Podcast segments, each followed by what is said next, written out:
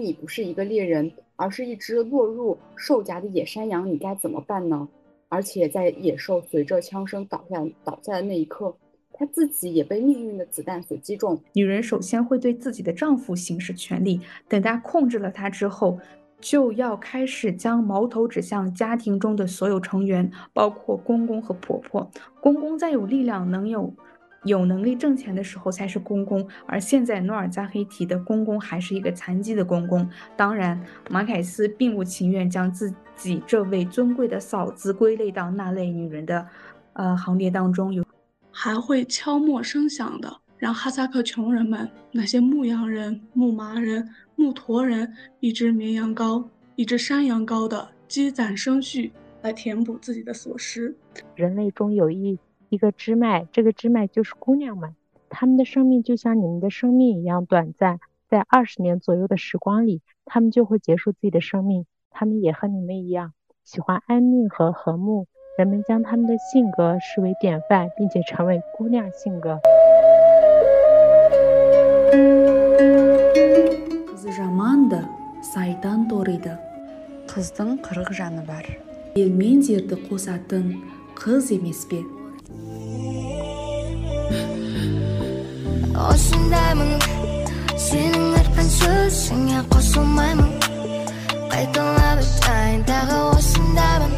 欢迎来到 Casa Girls Club。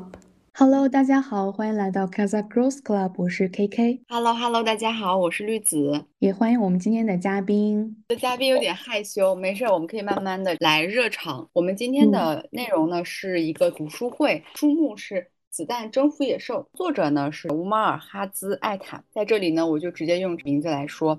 乌马尔哈兹艾坦这位老师。今天呢，我们有四位小朋友跟我们一起来参加这次读书会，我也特别开心，大家能够跟我们一起来读这本书，特别感谢大家这次来到这个节目。我先来给大家做一下作者的介绍和主要的内容。乌马尔哈兹艾坦，一九三一年到一九九七年，哈萨克族新疆托里人。大学学历，中国作家协会会员，新疆作家协会常务理事。呃，一九五一年的时候发表了这个处女作《妈一乐加一乐》。四十年的这个创作生涯，有诗歌、小说、戏剧、文学评论等各个领域有出色的建树。我来念一下他的这些作品吧：天河、天上的仙鹤、骆驼、花冠、天狼，创作出了长篇小说《子弹征服野兽》。天平中篇小说《岁月的痕迹》等等等等，所以呢，其实这位作者在他作者生涯其实是有很多篇目去出版的。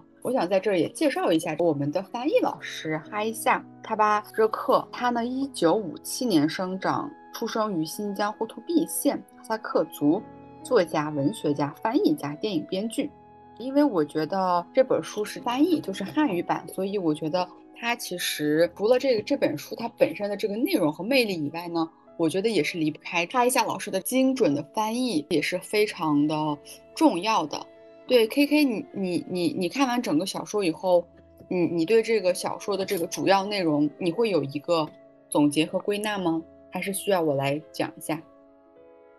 嗯，可以继续讲。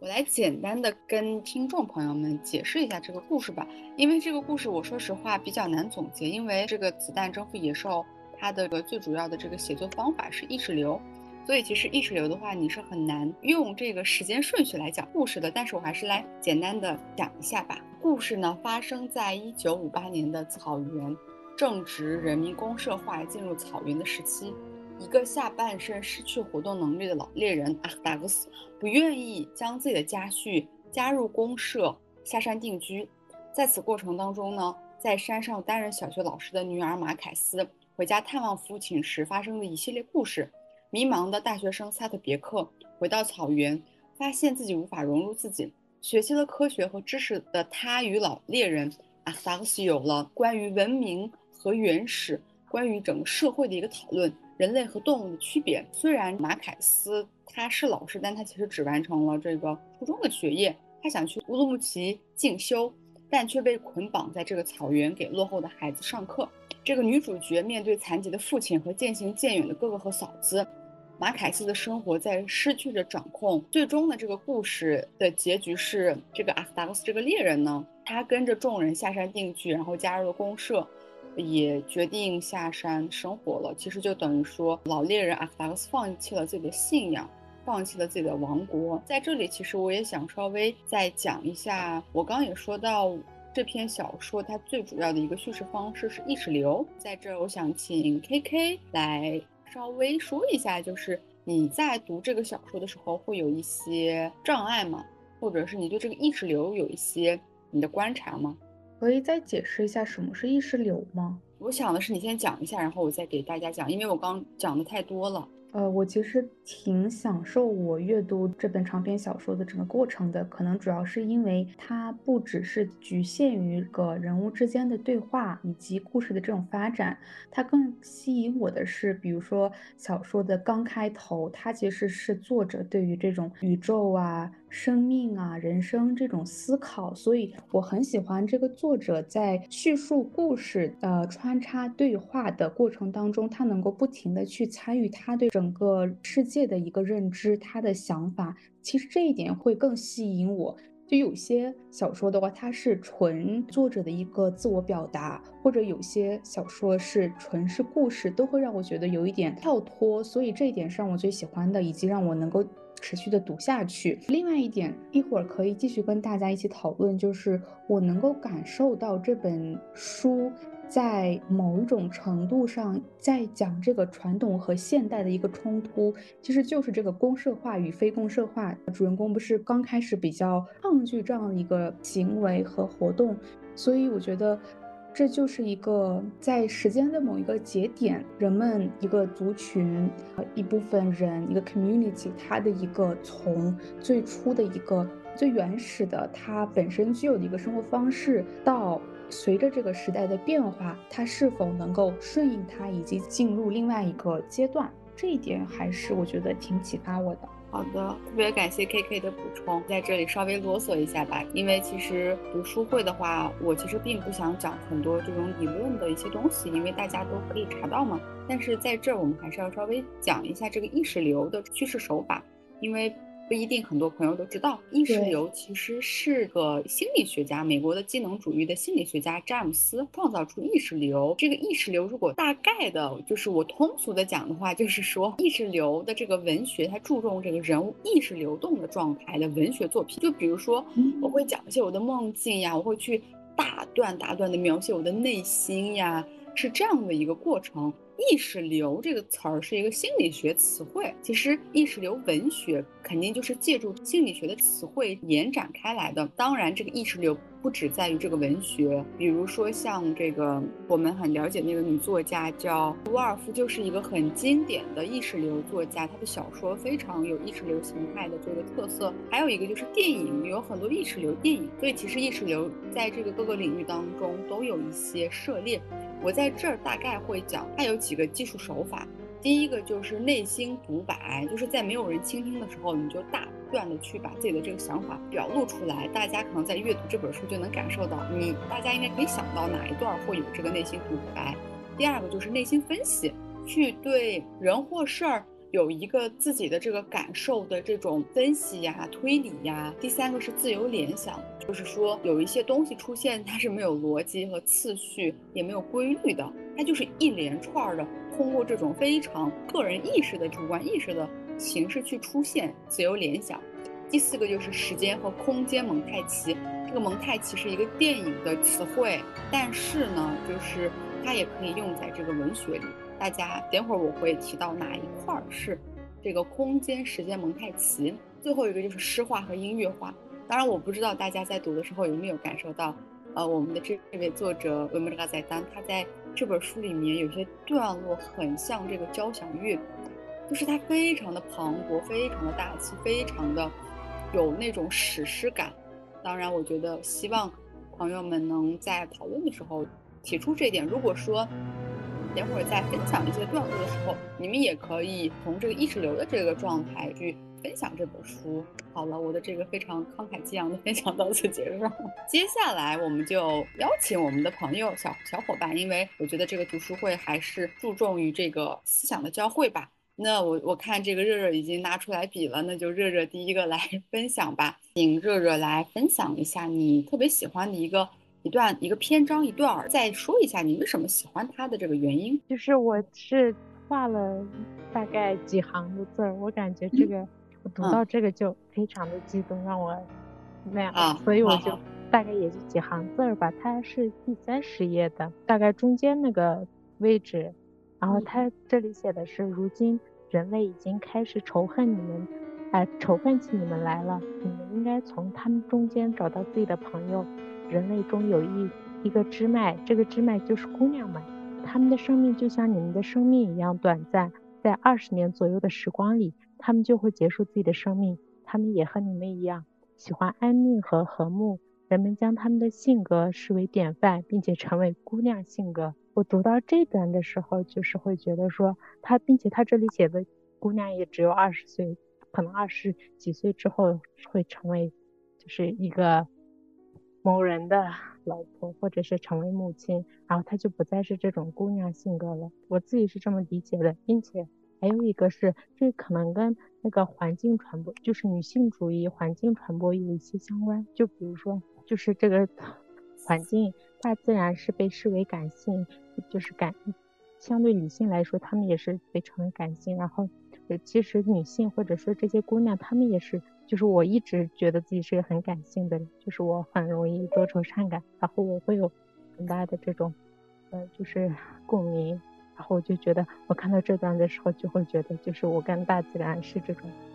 很分不开的，因为在可能是因为。我也不可能是现在离大自然越来越远的原因吧，就是我自己的生活环境，所以我会觉得有些时候，呃，可能很多人会很敬畏大自然，就是比起我来说，我的父母是非常的敬畏大自然，但是我自己就会，我自己感觉离大自然越来越远了，然后，呃，会觉得说。他们敬畏大自然，可能是因为他们在遇到很多困难或者是困境的时候，他们会诉诸于大自然，给他们一种力力量，或者是去帮助解决这些问题。但是我我感觉我自己就是越来越理性的原因是觉得，我感觉任何一件事情，我是可以自己能够去解决的，自己能够去完成的，我不用再诉诸于他能给我这种力量。所以我在这个的时候，我就就是激了一下我自己，我就觉得。我这我现在有些这样的想法，太过于那种傲慢和自大了。我应该是要要反思一下，然后，所以我就是特别喜欢这这几行字。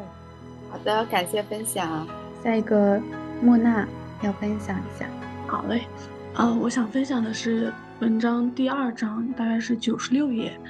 呃，大概讲一下前情，是我们的女主人公她到她过来做老师，然后遇见了一个毛拉老师。哈特呆，呃，这一段呢，他是讲，不管他是否想通了，马凯斯都为他很快从刚才令人心悸不安的状态中回过神来而高兴。卡特呆刚才显露出的那种要死要活的神情，对马凯斯来说很是费解。而对卡达戴毛拉本人来说，他这会儿倒像一个已经去麦加朝圣，到天房去诵过经，绕着麦加城徒步走了七周，徒步了七周，清洗了所有罪孽的人一样，身心释然。因为以前有许多哈萨克夫人曾经变卖了成群的牛羊换来金子，然后从风景秀丽的天山山脉出发，穿越千山万水，精疲力尽地前往阿拉伯大沙漠。然后穿上洁白的衣袍，爬到喀拉帕山上向魔鬼扔石头，在一口被称为甘露的井边饱饮甘露水。回来之后会继续去过以往那种庸庸碌碌的世俗生活。别提他们给那些阿拉伯乞丐们撒下多少金银财宝，终了还会敲磨声响的，让哈萨克穷人们那些牧羊人、牧马人、牧驼人一只绵羊羔、一只山羊羔的。积攒生蓄来填补自己的所失。我其实读到这一章，我非常感慨，就是卡达呆他在跟我们的马凯斯对话当中，马凯斯当时是在看一个地图，他是从地中海看到了阿拉伯这一带，然后这一带又是他的信仰伊斯兰的圣地。呃，我作为一个我以为我是一个有信仰的人，看到这一段的时候，我会觉得毛拉本人非常的可爱，他不敢去。指，哪怕他是在地图上，他也不敢用手指去指。然后最后他即使是看到这样一个景象，他会觉得他仿佛去过了那里，他突然释然了，他仿佛去了朝圣，然后又反过来到最后，作者的这种思这种反思，我觉得这是一种反思。他说，哈萨克牧人他倾尽所能去到麦加朝圣，回来之后还要穷尽一生的去填补自己的所失，我就会想到阿拜的一些对我们哈萨克人民的一些反思。这一段给我的一个反思就是。我会觉得自己是有信仰的人，可是我没有办法，就是随着我自己知识的积累，或者说走得越来越远，我会开始怀疑自己，觉得自己信仰的一些东西。所以这本书这一段会给我一些比较大的冲击吧。对我分享到这里，感谢分享。呃，我来读的是这个第一章的这个最后一段儿，然后这段其实是。最让我印象深刻，以及我觉得最有叙事魅力的，如果说把这一本小说要改编成一个戏剧作品的话，我会把这个当成第一个场景。这块儿其实我来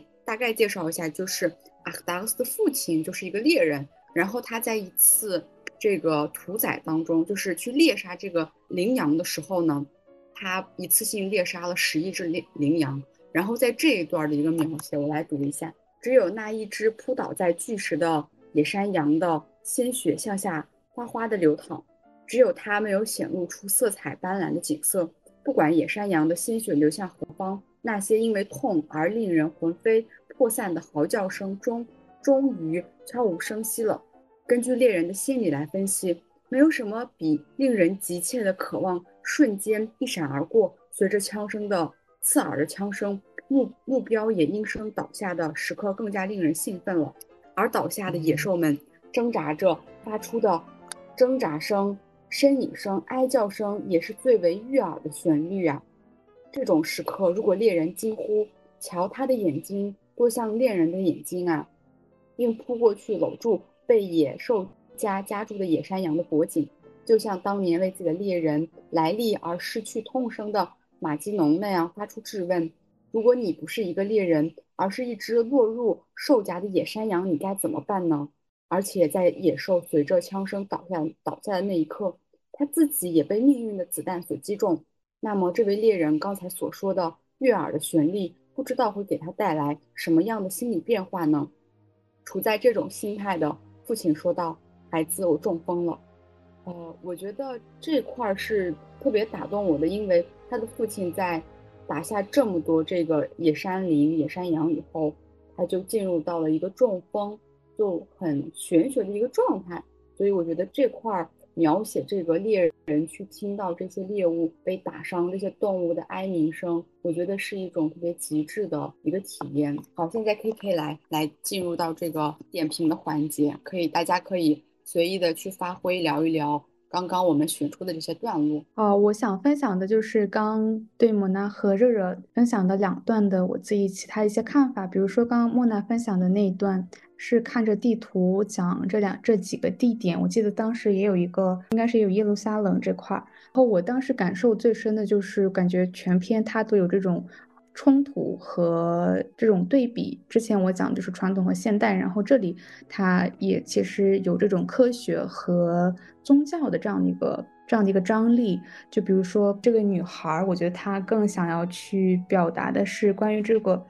科学的一个发展，啊这个卡拉代啊毛拉，他就是站在这个宗教的角度，然后是两者的一个对话。刚刚不是也是讲说你可能也有一个反思，就是对大自然的反思。这个时候我其实想点一个比较有趣的。点就是，之前我听到另外一些人在讨论的时候，他们就会说，这个女性主义的发展，它是会这个跟随着环境保护主义的发展，就是所有东西都是一起会，大家对这些的意识会一起增长起来。所以我觉得可能也是同样的吧，我们在就是在慢慢在做这种自我觉醒啊，以及去看到就是女性的一个力量的同时，我们也会多一份对大自然的这样的一份敬畏。就像你刚刚分享的你的这样的一个反。思一样，剩下的两位小伙伴有想要补充的吗？我想就是提出一个疑问啊，就是热热分享那一段，这个姑娘性格，如果翻译成韩语是 cosmonis，对吧？我觉得这个姑娘性格，在我的理解啊，我可能会有多一层理解，就是我觉得她除了就是感叹自己的这个少女的这个以外，我觉得这个 cosmonis 好像不只针对于女性。这个 cosmonis，我我好像记得有些人会把一些性格很温柔的男生去把他叫做 cosmonis。然后我不知道剩下的三位朋友有没有在生活当中听到过 cosmonis 这个，我不知道我翻译的对不对，但我觉得他说的这个 cosmonis 其实就是说他把女性的这种性格其实定义为了一种更加善解人意、更加宽容的一个性格。所以我觉得哈萨克就是这个文化，它在定义女性的时候，真的是把我们定义为了很温柔、很善解人意的一个，呃，把我们评价为很高。但是这个 cosmonis 也有一个局限性，就是当你去当你的利益受损的时候，你当然不能第一时间去跟人家发生争争吵。所以我觉得这个 c o s m o n i s s 对我来说是一种奖赏，但也是一种限制。因为我觉得有时候我们说 navula 这个男孩有 cosmonis 的时候，反而感觉像在说他像娘娘腔一样。我不知道我的这个解读是不是对，然后你们有听过 cosmonis 这个词儿吗？哎，我有，其实我的理解是跟你是一样的。当我看到这个姑娘性格的时候，我第一反应我真的没有联想到任何女孩，我是直接联想到了人们对男男男生的这样的一个 性格上的一个形容。其实也是，他就是把这个女性，就是女性力量、女性色彩。普遍化了，感觉就是把这个不仅它是从女性身体上，就是她的整个性情上提取的东西，他把它再这样子 generalize，我觉得反而是更多的运用到男性身上。我之前最开始也是有跟绿子刚刚一样的想法，就是可能在就是这种娘娘腔不是很好，这这这方面的一个表达。但是比如说现在啊。也会听到说 c o s m i s 反而对 c o s m i s 的这个看法和表达，他是在偏一个更加正向的方向，就是 m i s 男生不再是就是所谓这种娘娘腔，反而是一种他不再是非常的直男，他更通情达理，他更能够捕捉到这个情绪的变化这方面，我是这样一个理解。其他的朋友们是怎么理解的？我没有把它翻译过来，我就是。自己觉得很震惊，就是击到我了，所以我只联想到了自己。我甚至想到的是，因为我看到只有那种二十几年的时光，那时候就只看到了她是那种没有结婚的女性，非常还是很少女。少女，对对对，我只把她联系成了这种少女的状态。我觉得也是有的，也是有这方面的意志的。我其实也也想补充那个莫娜提供的那一段，我觉得。那个讨论其实是特别长的，就是那个马凯斯和和他的这个也是他的远房亲戚嘛，这个舅舅，他们两个讨论到这个地理知识，你就会发现它里面有说到说有一句话叫两种文明，两种文化，一个世界竟然有两种文明。其实我觉得他也在说，就是有信仰的人和没有信仰的人，他可能共用的不是一个体系，不是一个文明。所以我觉得他们对待某一个地点、同一个地点的时候，他们的认知是完全不一样的。但我觉得正是这种非常这个不能说对立，而是非常不一样的两种对一个地点的不同的理解，反而能让我帮助我们去理解当时的1958年的草原的人们他们是怎么想的。我觉得这块儿其实给我有很多很多的这种惊喜。可以就是分享一个故事吗？就是相对来说也跟这个有关，就是里面那个他儿媳妇儿的呃弟弟，他不是来收他们的各种牛羊嘛？然后那会儿他们俩不是不是有一段的冲突，就是关于这个是要不要收这个事情。对我想到的是，因为他说他是那个队长，牛队长嘛，是牛社队长，好像是那样子，他的职称是那样子的。对，呃，其实我爷爷奶奶他们他们是四几年出生，他们是六二年结的婚，他们。是，应该算是我们那边就是第一批自由恋爱结婚的那一批人。然后，但是我我我只是听说他们当时有很多的阻碍嘛，因为自由恋爱，他们更多的阻碍其实来源于我我奶奶，她是那个大队长，就是当时就是 大队长的女儿。我奶奶是大队长的女儿，但是我爷爷是，呃，他当时是他可能他以前家里还就是有很多牛羊，所以他被。贬为那种母猪的儿子，就是当时他他们就因为这个身份，他们就受到了很多的阻碍，这样子。所以他原来他的这个儿媳妇的弟弟，他原来是还是那种亲戚嘛，古达巴拉，但以前就是还没有这种公社化的时候，他们还是很还是亲戚，还是很亲近。但是，一旦变成了这种这种，他有了这个职称之后，感觉就是整个对立起来。他不再承认他是他的亲戚，他只会说我是这个牛社，就是我是这个队长，我是这个大队长，就一下子就拉开了他的他跟他以前的那种。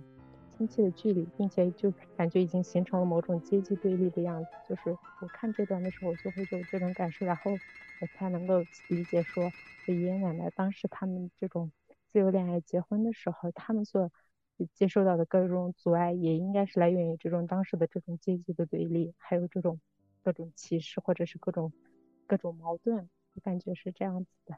因为我我觉得我们也很难就是想象，如果说我们没有去做一些。这种文学的这种阅读，可能很难理解那个年代他们的这种爱情是多么的困难，对吧？好的，那我们再每个人再分享一段自己喜欢的这个篇章段落。首先谁来分享一下？对，我想分享一下，我我先借这个机会讲一下我的一个感受吧。就是我在阅读这本书之前是从来没有思考过我们哈萨克牧区在面临这样的一个民主改革的时候，它的一些境遇。我们说这个的这篇文章的社会背景是一九五八年的人民公社，那是一个自上而下又是一个强制性的制度变迁的过程。那这个时候哈萨克牧民他要去适应这个集体化，他要去适应。这种对草原文明的这种冲击，我如果没有读这篇文章的话，我就像姐姐刚刚说的，如果没有这种文学作品，我们很难去，不敢说设身处地，但是没有往这个方面思考过。我我会想，就是从大环境上来讲，在牧业合作化的时候，哈萨克牧民是如何适应的？在这种，我觉得文章所描述的，它就是一个激进的现代主义，就是在牧区的这种实践，它是激进的。我们的主人公这个爸爸，嗯，他没有了双腿，他在反抗，然后最后我们看到他的反抗又是那么的无力，我就会想，人民公社化这个时代过去之后，到了，因为这是一个中国的社会环境下，到了土地承包 责任制，或者到了后面我们草原的这种产权改革，再再到后面我们牧民开始定居了，哎，草原又开始承包了。其实每一个时代的划分下，牧民他就是遇，就是遭遇着这样，嗯，文中有两个字叫做界限，就是他在适应这种界限的过程，我会有些感同身受。就是我自己小的时候，每年的夏天都是会生活在草原，我没有去过牧区，但是我会生活在草原，我的暑假都会在草原。那我从小我去见证那片草原的变迁，就是。草原开始建各种安居房、抗震安居房，大家开始大量的迁徙到这样的一个地方开始定居。原来草原的生态又发生变化，就是我是虽然年龄小，但是我能感受到家长的一些无奈，因为你放牧的地区渐渐的缩小了，你的草原开始被承包了。对，那我们其实这样一个历史流程这样下来，其实我们最终都会思考一个问题，就是随着这种社会的推进。牧民或者说牧业、畜牧业的生产现代化，我觉得这也是现在很多哈萨克年轻都在思考的一个问题嘛。我觉得人民公社化一九五八年这个背景，其实就是哈萨克人民，就是他总他终究是要变革的。我们不一定一定一直都生活在山区，生活在牧区。我觉得这篇文章，它自认为啊，它是一种开篇，是对牧民生活现代化的一个一种启蒙，所以我我可能不会像大家，就是会考虑到意识流啊这些写作手法。我是觉得整本书非常吸引我的一个点，是我开始思考这个民族的走向也好，非常自大的一些思考。那借着这个莫娜的话。那我也想，我们把这个第二段的这个段落分享改成这个对这个问题的讨论吧。就是这个书里面，它的确讲了很多有关于当时的一些改革呀，以及人们是怎么接受这个定居呀这些东西的。所以，我我在这儿想补充一下，因为其实我有一阵儿老去知网去查这种关于哈萨克文化的这个论文，里面我就看到很多有关于这个。定居呀，然后有关于牧民的一些文章，但是那些文章呢，它是以非常严谨的这个科学的理论去写的，但是它永远还是站在一个第三者，他是一个观察者，他不是一个亲历者，我们是很难去从文章里看到一个牧民在面对一个一个进程的时候，他是怎么去思考的？他有什么变化？他的生活受到了什么影响？而我们通篇看到的都是就是这样的这个流程，这样的一个进步是好的，但我们也很难去否认，我们真实的人在面对这样情况的时候。我们是有很多缺失，或者是有很多情绪的，所以也想问一下热热和 K K，你们还没有有关于这个方面的这个讨论吗？就是你们在看这本书的时候，会有像莫娜这样去有一种思考的冲动吗？那个 K K 可以先来答一下。我其实是完全有刚刚莫娜讲的这一点，对这一点的思考的。这应该是我读的第三本书，之前两本是哈萨克语的，它里面就提到这个人民公社也好，就是这种有大时代背景的这方面的影对牧区人民本身的一个影响。但是在读这本书的时候，对我的这个冲击更大，因为可能因为它是中文，然后我对中文的这个。理解力也更强嘛，其实是有的，而且我觉得刚莫莫娜提出的这个问题特别好，因为她现在也是一个在学术界。关于这个草原生态上面一个非常非常热，大家都在讨论的一个学术话题，大家也在做这方面的研究。如果聚焦在国内的话，我之前也是听一些学者，应该是人类学者，他们就会做这方面牧区啊、草原生态这方面的研究，就是他们从学者本身的这个。角度，因为人类学它就是会去当地，然后去跟牧区的每个就是生活在那里的人去交流，而不是说像这个政策制定者的话，他很少会有这样直接的去这样交流嘛，所以他们呈现的一个。结果就说，可能大方向上我们看着是更加便利了我们这些牧民的生活啊，因为你定居定点的话，你就不用再去这样做一个迁徙呀，你的这个居住场所都是定定下来的，所以你更方便去发展你的这个社区，你更方便去建立你的学校啊。而且之前读的一本书里面就说，当时这个一直在迁徙的这些哈萨克牧民，他们。的这个教学是个很大的问题，因为不停的迁徙就说明他这个学校的地点就得不停的变，你无法像这个定居的生活方式的人们一样，把所有就是一个长时间你去搭建它，去完善它。这个你夏天在这，你冬天在那儿，然后每个人的这个定居点，大家也知道，这个毡房是不可能互相离得很近的。这个原因也是因为大家得就是各自有一个大的牧场去喂养自己的这个牲畜，所以大家都是一大片大片的生活。所以你们想想，如果要去上学的话，你从那一头有一个孩子，就是骑着车怎么怎么样来到这一头，就是很不方便。所以这在这方面可能它有一些帮助啊什么的，但是对于就光看这个生生态的话，它其实没有任何的一个进步，反而是在有这些生态问题，比如说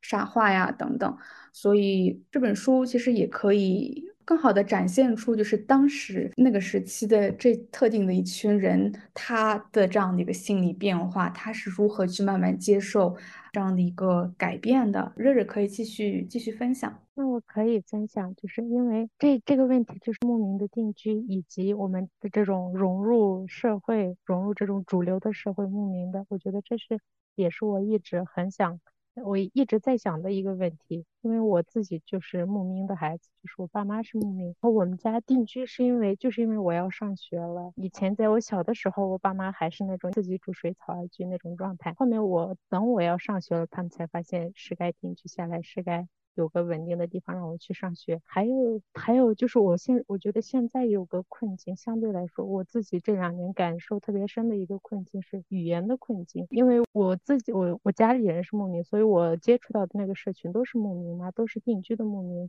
就是我亲戚啊或者其他人而来，就是我有一个感受是，我前段时间我妈妈她牙齿疼，然后她去看牙医，和那个牙医是私人诊所，他们都是汉族嘛，然后但是我我妈妈。不太会说汉语。那天我是在实习的岗位上面，我妈妈就跟我打视频，我就跑出来打视，就是一直拿着手机一打视频，一边跟医生聊，一边又把它翻译给我妈妈这样子。这是一个很常态，就是在我的家中，在我的现在我我们家很常态的一个现象，就是他们经常出去买什买东西啊，就是不是特别能够跟他们去描述的时候，总是就是会问我你有时间吗？总是是我来做这个翻译，总是我来做这个东西。当然，我也很愿意去帮助他们做这些，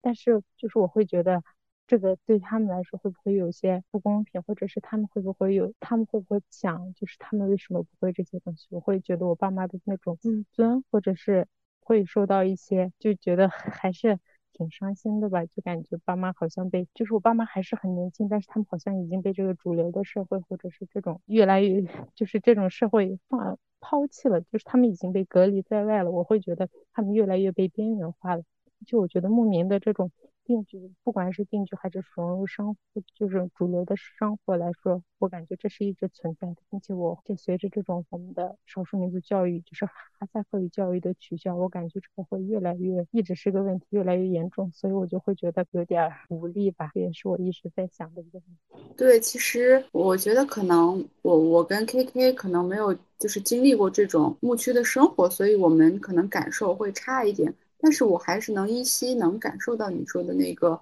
有关于语语言的这个呃不方便。我我也觉得作者他不会说，就是他的行文不会给我一种偏激的感觉。虽然节奏很慢，但是我我想把它读下去。他的这种意识流的手法也好，当然我在阅读中 我没有能 get 到，但我就会觉得我的阅读速度怎么这么慢？环境的变化，人物之间的关系很直线，很简单。但是即使是这样，我还是想要把它读下去。然后他会给我就是，嗯，比如在遇到公社化，然后进入公社化当队长的这些嫂子，他后面的这些变化，我就会思考说，其实我们生活中也有这种遇到的一些权利，或者说，对他们会变得把这个权利当做一种优越感。这这个。我看到这个的时候，我其实就是会心一笑，因为这些场景，即使它是远在五五八年，但是在我们现在生活中是还还蛮常见的。然后我还会有一个思考，就是说，在这样的背景下，什么样才算有知识、有觉悟？我很佩服我们的那个男大学生，我觉得他非常的矛盾，就是他既否定自己，又肯定自己，他在那样的。就是无法融入的那种心境下，他从不理解我们的爸爸，到最后，嗯，我要怎么解释这种心情呢？我会觉得，哎呀，他好迷茫，就是我能 get 到他的迷茫，我能，嗯，就想抱一抱这个男大学生。对，我会觉得什么样才算有知识、有觉悟啊？太痛苦了。嗯，K K。刚你想说什么来着？对我其实也想说，在他们刚开始讨论到这个公社化的时候，我还其实挺想知道作者的观点到底是什么，他到底是支持还是不支持？我还试图的去去寻找他的答案，其实没有答案。就像你刚刚前面讲到的，他一直在通过不同的人物。对这件事情的看法的一个描述，就是在多角度的，因为事实也是这样。我觉得我们没有办法去完全说它好和不好。前面热热也提到了，就是一些教育的原因什么的，它就是需要。然后另外一些这个心理问题，它也是存在的，还有环境的问题，就很现实吧。我觉得他把现实和这个现实和理想。就是他能够非常以非常清晰的一个巧妙的手段把它给融合起来，然后让你有一个非常非常丰富的一个阅读体验。一会儿可以再分享一段，我觉得也挺有意思的一段。现在就分享一下吧，就是我我先读一下吧。哦，好的。他说：“阿乌勒在发生改变，家庭也在发生改变。努尔扎黑提又。”会变成什么模样呢？今天他为什么拿自己的裙摆和小姑子的裙摆做比较？为什么说自己是甩动的大裙摆呢？这样一个变化的时候，他可以站出来，不管对错，他愿意就是说去尝试。我倒觉得也蛮有趣的。我我想先说一下我的看法，然后我也想问问大家，然后也让 K K 就是再对他刚读的这一段做一个解释或者是一个。分享。就是，我觉得这本书的作者虽然他在这个整个草原呀，以及当当时的这个时代的分析，其实写的非常好，但是我觉得他在写女性角色的时候，还是一个很父权主义凝视下的一个人，因为他在这个里面有好多讨厌女性的厌女的这个谚语，比如女儿总是外姓人，然后当枪不灵光的时候就会被女人的胯下跨过等等，就是我能看出来，他可能对女性还是一个比较朴素或者是父权主义的这个角度下的一个解读，但是其实你们就是刚 K K 在分享这一段的时候。我一方面觉得的确是有这样的儿媳妇儿，但是我们就是我自己在想啊，为什么我们会觉得一个女性做饭，然后特别恭恭敬敬的，对她的就是婆家百依百顺才是一个女人的本性呢？而当她有了自己的权益，她想站出来去做一些改变的时候，反而我们的作者是去谴责她，说她是利用这样的权利去拿拿这种权利去当枪使，所以我觉得。像这位作者提出的疑惑来讲的话，他对一个女人巨变，他对一个女人的改变，对一个女人有自主性，他是这么的仇恨，或者是他是不理解的，他也不想要去理解这个东西。以及我觉得，呃，他对这个诺尔黑扎提这个儿媳妇儿是有一些偏见，或者他当时就是有一个地方就说我要登上萨嘎纳了，就是说它里面有很多说这个家有我的权利。我我要去行使我的权利，我不知道大家有没有读到，他有这样的片段。我觉得这个就是一个很早期的女权主义的这个觉醒以及扼杀。所以我在这个片段，我会觉得，在这个作者看起来去比较差评这个女性参加这个公社的这种气宇轩昂的这种积极的精神，但是在我看来，一个女人多么正常的一个，我想在这个家庭里有一个话语权，多么正常的一个。想要行使权利的这个主动性，在这位作者的眼里显得是这么的不守规矩、不合传统，以及这么的坏。我觉得在在他看来，他在写这个人物的时候，是在说这样的人是不好的。在我的看来，我觉得任何一个女人的这个比较主动的想要掌控自己权利，如果都会被诠释为这种不不遵循传统的话，我真的觉得女性没有模板的，就是不可能所有的女人都一样，而且。也不应该期待所有的女人都是贤妻良母吧？K K 有什么想法吗？我觉得这段挺讽刺的。对我其实读这段，我觉得他特别搞笑的一段，然后也特别精彩。我跟你一样，觉得这个小说充满了嗯男权的一些对女性的描述，这是肯定存在的。但同时，其实我也可以看到作者非常隐晦的，或者说他其实内心也是非常敬畏女性的。我会这么觉得，他其实。就是他可能也不太像把它表现的特别淋漓尽致，但是我能够从他的文字里看到，说他喜欢女性，也在引号这种敬畏女性。我为什么会这么说？是因为他他确实有很多很多的篇幅，他会去他会去讲女性，他会对女性有一个自己的疑惑，以及就是对这个嫂子的一个描写，我会想啊，就是。我很庆幸这个作者在那个年代，在这样的一个社会形态下，他能够捕捉到这样一个人物形象，并把它记录下来。就比如说中国的历史也好。多少的女性历史、女性人物是没有被记录下来，以及没有，甚至都不会都被这些男作者是直接排除出去的。反而他们记录的其实是他们臆想当中的一个非常完美的一个女性形象，就是他们会自己创造去写。然后我觉得这一点特别可贵。一个哈萨克的男性作者，他有去观察以及把这个人物是，我觉得还挺真实的。因为就像你刚刚讲的，他是一个真的是一个非常早期的一个。一个女权主义思想的一个启蒙，在哈萨克族这个群体当中，我觉得很幸运，他能够 把这个记录下来。但是另如果说他对于这个人物的一这样一个批判、批判啊之类的，就另说。所以就是兼这两者，他去观察，他去。记录以及他去评判，以及他有很多这种很男权的一些对女性的描述，以及他会大篇幅的也去描写女性的心理和他的一首感受。我就觉得作者内心特别复杂，其实他是个非常矛盾的一个，就像这个刚刚莫娜讲的这个男男主人公一样，他就很复杂。所以这一点。我觉得非常有意思，也可以看出这个作者他真的很有思考，而且很让我敬佩。特别好玩的一点是，我不知道为什么，就是我第一次读到这一段的时候，我甚至觉得这个作者在以一个嘲讽的口吻再去描写这一段，就是我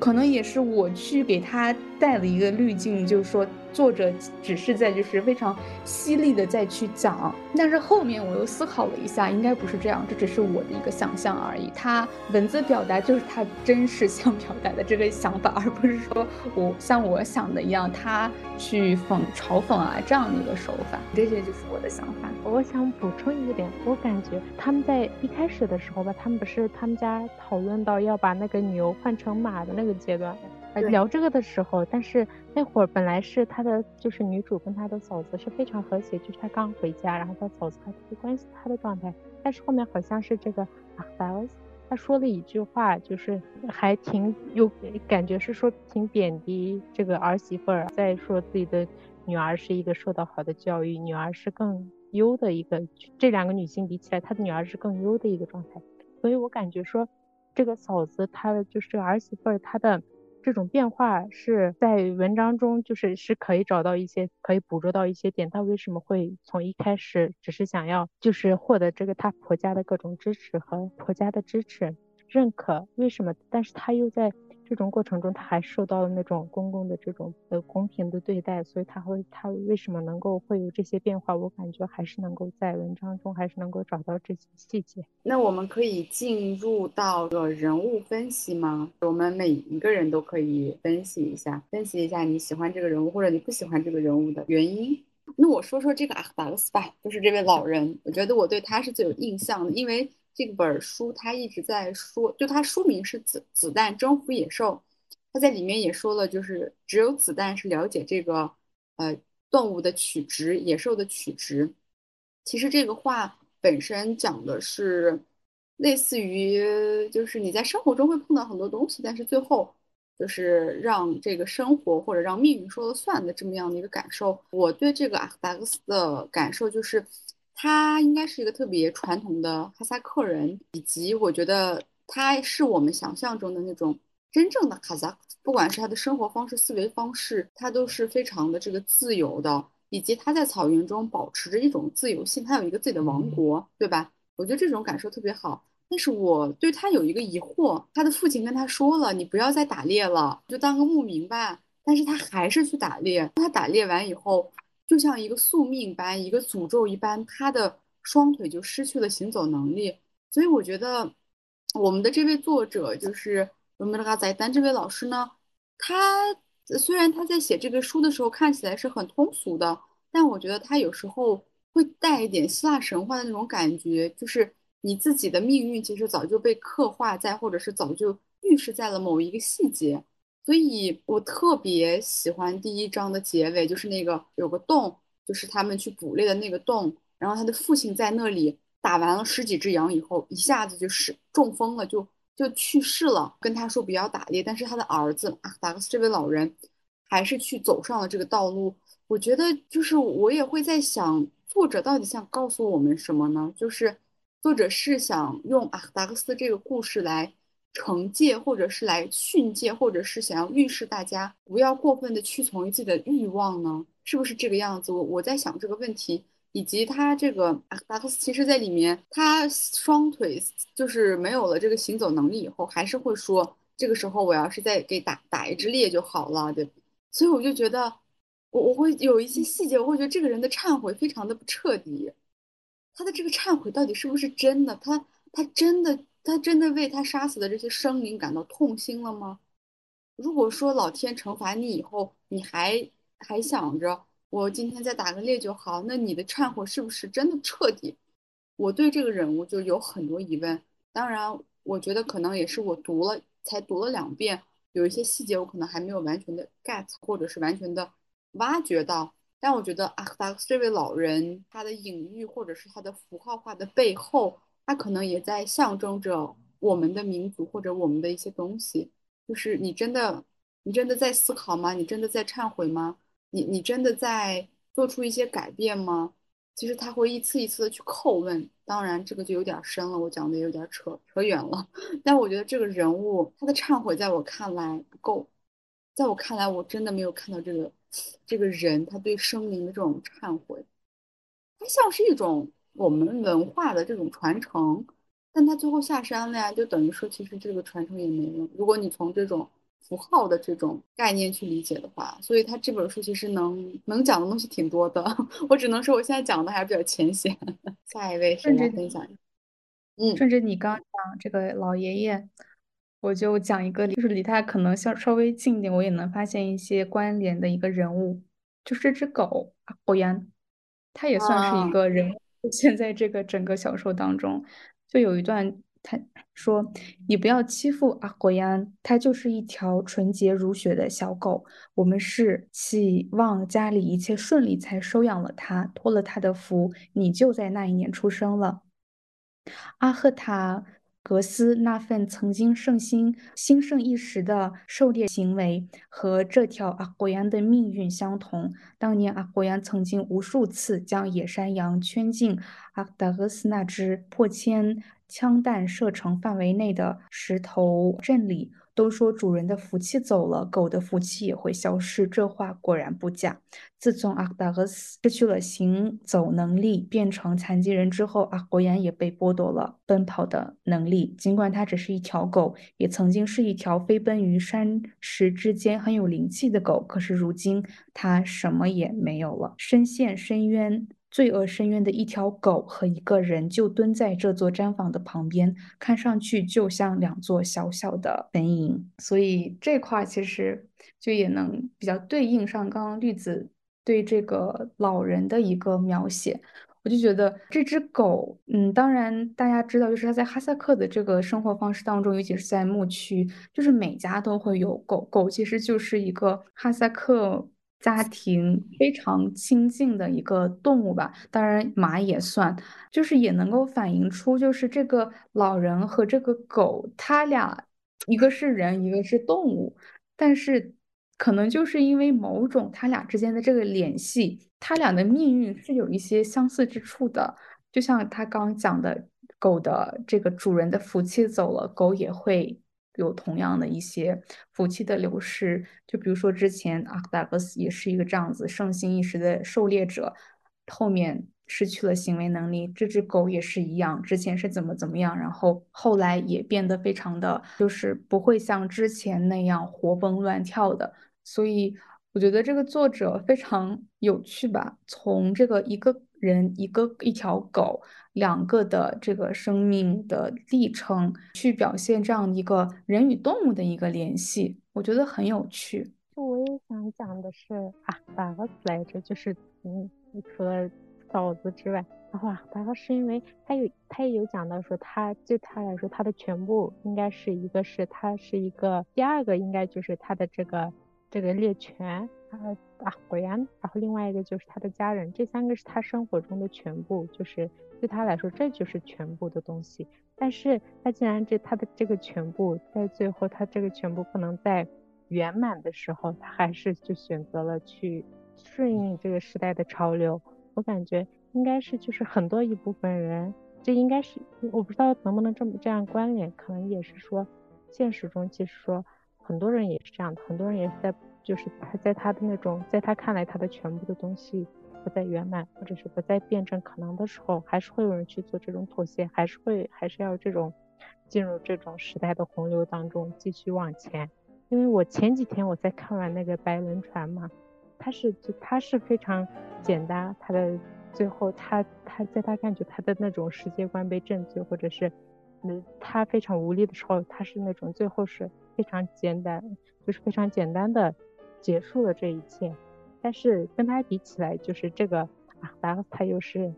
就是看看似应该是更多人会选择的一个方向，也是很多人在做的一个决定吧。而且可以看出他的一种无奈吧，也挺复杂，也挺真实的。其实，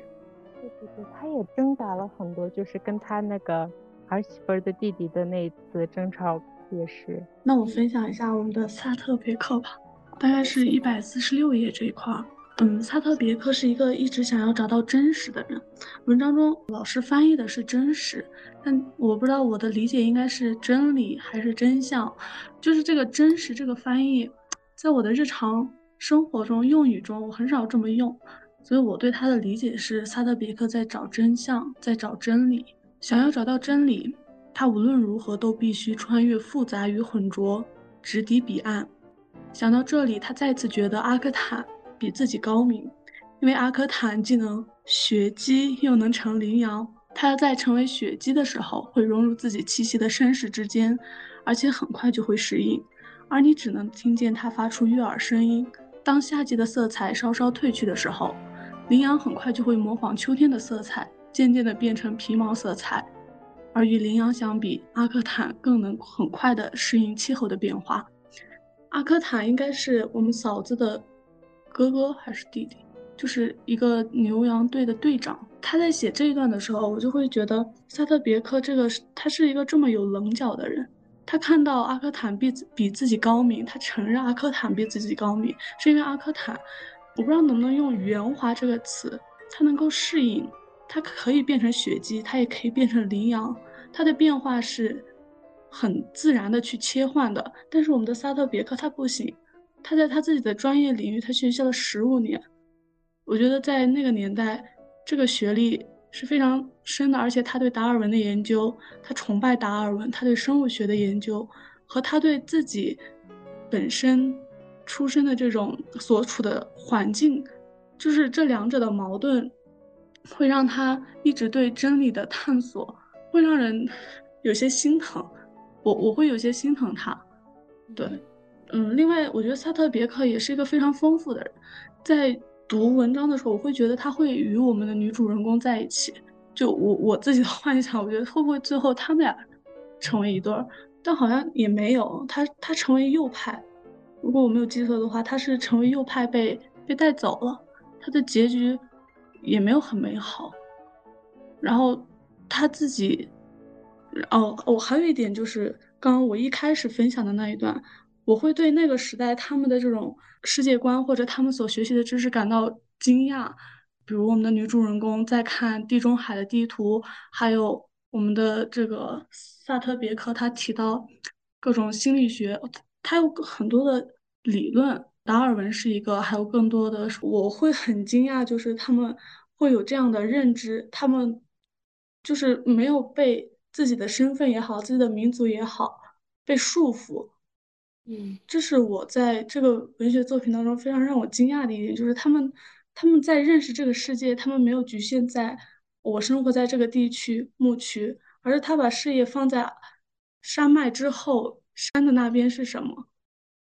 我就觉得他特别克，他是一个会让我又心疼又为他的这种独立人格感动的这么一个人物吧。我觉得它很丰富。你刚刚讲的这个，就是惊叹于当时他们的认知啊，他们学习的知识，我也一样有过这样的感受。所以我当时想，可能历史不一定都是进步的吧。再反观过来，现在反而人们的，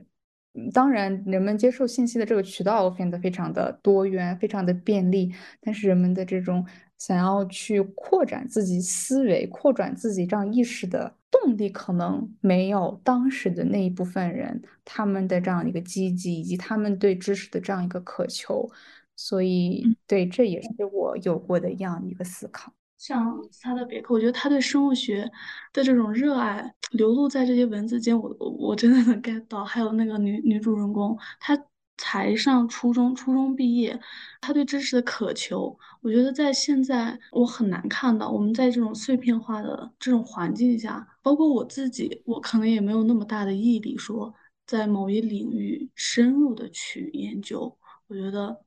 这种品质还是很可贵的。我想补充一下，这个阿克坦应该是他的这个同学在。哦，对我我想起来，他不是调侃一段吗？姐，你记得吗？他说，马克思主义原理的考试他都得了低分。哦，想起来，对，是他的同学。他，我我我觉得这位作者在讲每一个事儿的时候都是片段式的，就是一个场景一个场景的去讲。你们刚其实对这个。萨特别克也是有很多的这个分享嘛，我想在这分享一段有关于他的文字，我觉得这块也是有意识流的这个写作手法的。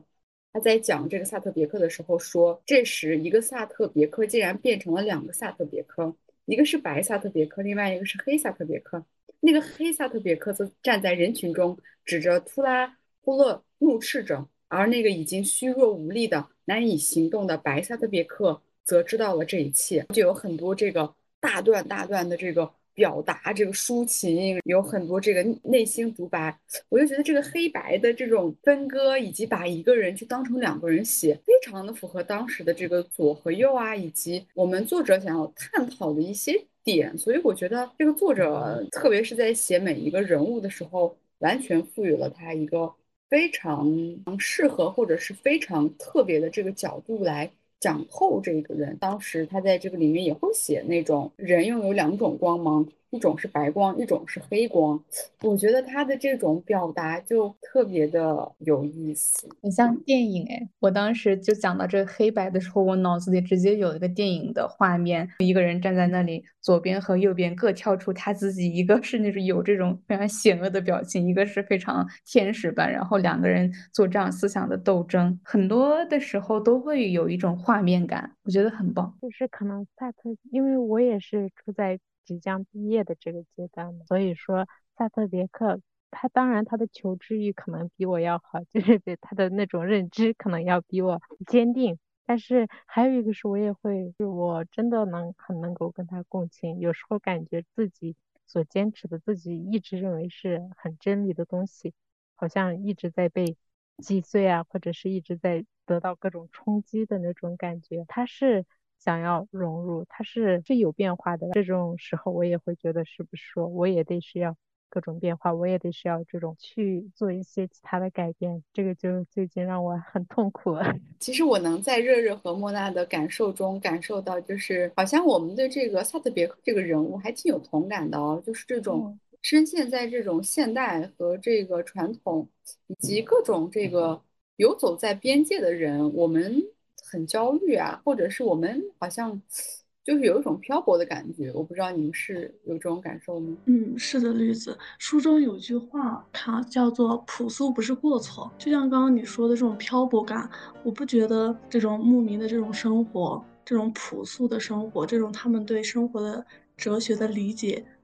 有什么错？我我也我也不会觉得现代化的生活。有多么的好，所以在这种时候，我还很同情这个男主人公。这种朴素，他其实他有的时候能带来一种内心的安宁。有些人就是选择，我就是想要自己的这片土地种种花、浇浇水。有时候我也不会去过分的追求一些物质上的东西，但是你这种强制的给我选择，或者说让我选择，我觉得作为一个 高级动物。可能无法接受，所以朴素没有什么过错。我觉得这是一种高级的审美。其实，我觉得对生活的理解不同吧。我想到的一个美剧叫《黄石》，里面讲的就是类很像这个我们在读的这个呃小说的这个主题。然后里面男主人公就会说：“现代化在杀死我，现代文明在杀死我。”就。有点异曲同工之妙吧。最后的话，我我想给我们每一个人留五分钟的时间，来聊一下我们读完这本书给我们带来最大的感受吧。好的，那我简单说一下吧。因为刚节目开始的时候，我觉得我已经说了挺多我喜欢这本书这个作者的。很多的点，或者你可以思考一下也行。感觉我想说的全都说完了。哎，就是这种融入，他他们的这种公社化的融入了之后，我会有很多的共情，就是因为可能是我自己的家庭，我会很共情这些嘛。还有一个是，如果对对于我个人来说的话，我还是觉得说，就是因为在我的认知当中，我一直是一个边缘人，就是我在。可能是民族，可能少数民族，或者是在我在那种小的群体，在我的班级当中，我也觉得我一直处在某种边缘人的状态。我我也很喜欢读的人，大概有什么毛姆呀，就我很喜欢刀锋和那个月亮与六便士的。两个主人公，我还很喜欢三毛，我真的很喜欢这种很边缘状态的这些人。我我一直觉得我这个没有问题，当然我一直是这么觉得，就是说，当然每个人都要有追求不同的人生、不同的选择是可以的。但是就是我最近的来说实话，的话，就是我听到的更多的建议是怎样去成为一种主流，不能说其他人是恶意的，他们也会。就是那种建议说，这样成为主流，你要该怎样去成为主流是对你来说是最有利的，就会非常就是最近来说是还是很否认自己，或者说很迷茫吧。就是说我我自己所坚持的东西，我我觉得我我已经很认可自己这个身份，并且我一直想坚持这种状态。我这个是否是正确的？我是不是？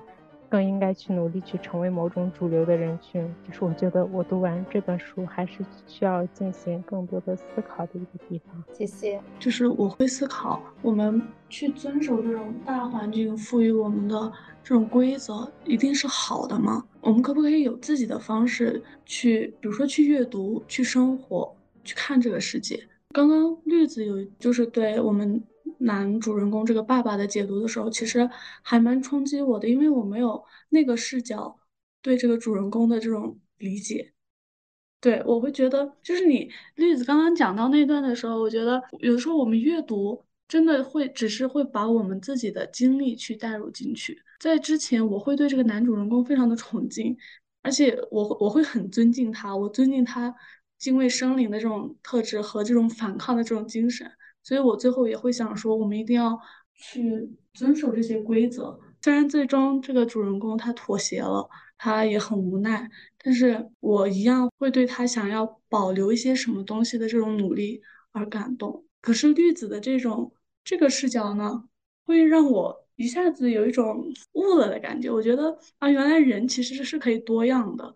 而不是说它真的只有黑白两面，所以这本书的阅读，它其实不瞒大家说，它是一本完整读下来的关于哈萨克文学的翻译的作品。所以我非常期待这次读书会，也是我很想看看大家是怎么看待这部作品的。我觉得这次读书会，我觉得我被满足了，这种期待被满足了，就非常感谢热热 K K 绿子。我想我还是不会负，就是遵守。各种规则，我希望我还是我自己。就像绿子今天也说到的一句话，就说女人是没有模板的。关于女性的这种视角去读这本书，也是我没有考虑到的。我就是在一个我自己的身份和民族意识这个大的框架和视角下去只读了一遍这个作品，我觉得还蛮可惜的。对我还是会想好好的斟酌这部作品吧。我觉得作者是听完大家的分享，我会觉得作者原来这么丰富，里面故事人物原来这么有趣。特别特别感谢莫莫娜的这个真情的 对我们读书会的这个支持，因为我我真的说实话，我不知道别的别的伙伴哦，就是作为我们民考汉的小朋友，我第一次接触这种这种哈萨克文学，只能是通过翻译，而且翻译的作品还特别少，我们真的很难。通过文字，除了生活以外，通过文字来了解我们自己的文化和我们的生活。所以，我我也是特别希望未来我们也会多做这方面的这个分享。如果说我读完这本书，我读了两遍啊，因为第一遍我是匆匆读的，而且我读完第一遍读完读完我很生气，就是我特别不理解这个人为什么这么厌女。然后我就我就把这个书给关了，我就没有读了。第二次我再去读的时候，我会有更多的这个视角，我好像也能体会这个作者的这个丰富度吧。所以也是对我第一次的这个狭隘做了一个额外的补充。而我第二遍读完以后，我发现我有很多有关于历史上的这个知识的欠缺，我发现我无法去完全的看懂这个书，以及它的意识流会让你。他的这个思维特别跳跃，你要特别认真，你才能看完看懂这本书。所以我现在都不敢保证我是不是真的看懂了。但我觉得这本书最大的价值、最大的意义是，它记录了一个非常生动的1958年的当时的时代背景下的哈萨克人民的生活图景。这个图景是不被任何的主流去诠释的。它从一个各种各样的。哈萨克人年龄段、民族，然后身份、性别各个角度去讲了1958年那个草原发生了什么。一个一个当上队长以后疯狂的这个儿媳妇儿呢，还是说我难我不想下山的一个老猎人，或者是一个从大城市归来很迷茫的一个大学生，还是一个。我我想要去进修，但是我被道德绑架在这个山村，我还要给很多比我大的女孩们上课的这样一个女儿的角色，我觉得这本书最大的意义就是它真实的记录了当时的人们，所以我们在五十年、六十年以后，我们还能坐在这儿用汉语去讨论这本书。虽然我们很难用母语去阅读这本书，或者是我们很难用母语来讨论这本书，但我们今天的讨论绝对是非常有意义的。然后我觉得这位老先生的这个，就是他的这个力量，他被我们再次提起，他会更振奋的。所以我觉得今天我特别开心能跟大家去聊，以及我也想在这说，可能我们每一个人的角度是会有狭隘，或者是不是完全的。所以如果各位听众听了我们的一些解读觉得不合适，也可以在评论下面说，也可以欢迎你们来指正或者指出我们的一些缺点，或者是来跟我们进行一个思想讨论。但我特别再次发现了记录的重要性。我们要记录当下，我们要记录我们发生什么。如果我们没有记录，没有没有这位作者记录，我们这辈子都不知道那个草原发生过什么。我们也不知道他们那些人、那些牧民在面对这样的一个时代冲击的时候，他们发生了什么，他们在想什么。我觉得也是从这本书，我们能去了解我们的祖祖辈辈他们在发生什么。我觉得可能很难去共情或者完全体会。但我觉得我们可以尝试去了解、去理解、去看到这些人曾经存在过。这本书很复杂、很难懂，我觉得需要读很多遍才可以读懂。K K 呢？那我再补充一点是，这本书它讲的最开始这个人民公社化时期。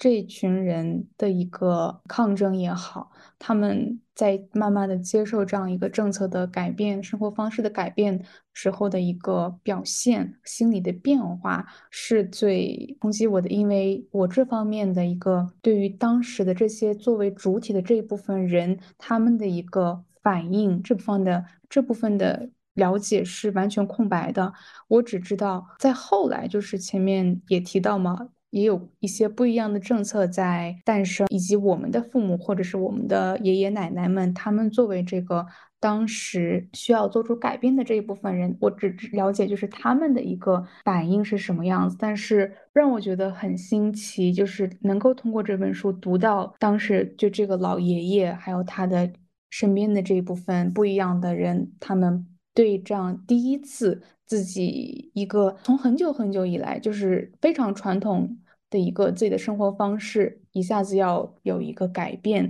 当时对他们这种冲击是有多大，以及他们有过什么样的一个心理的变化，这一点非常的吸引我，以及我觉得这是最缺失的吧。就像前面我讲过，现在有很多研究，就是讲这个草原生态等等，就是你会从一个观察者的角度去了解草原在发生什么，草原的问题是什么，但是特别欠缺这种，就是从牧民本身他的角度去出发，他当时的一个境遇和他的一个思想上的一个变化，所以。我希望我也能够读到更多的，也是这个时代本地的人他们是怎么想的。这些作品我觉得很宝贵，以及刚刚最前面讲到的这个最早的一个女权 哈萨克女权主义女性思想觉悟，我们也可以从这位老老先生的笔下可以捕捉到，很很宝贵。最后，我也想对日莫娜说，你们可能未来也要面临这个社会进入社会的一个状态。你们会进入到更多元的身份，在这个时候不要焦虑，或者保持焦虑，跟焦虑共行，也不要觉得你们是一个人，因为我们很多的人都在经历跟你们一样的事情，都在这种与他者的身份当中去了解彼此吧。有时候我们真的是看到别人才能看到自己，所以也希望刚，因为我刚从热热的这个表达里有一种感受，就是我觉得你特别想跟更多。有相似经历的人去沟通，想去讨论，想去想去问问问或者看看，或者想知道自己是谁，就是你会有那样的冲动。莫娜更是可能第一次阅读这样的书的时候，都会有很多的冲击。我第一次彻彻底底的读哈萨克文学也是很冲击，冲击到我了。对，所以我也希望所有的。我们今天参加这个读书会的朋友们，以后有更多这样的交流，我觉得这样的交流特别好，特别的有助于我们的心灵。特别感谢你们，谢谢你们。好的，那我们今天就到此为止，跟各位听众朋友说个再见吧，拜拜，拜拜。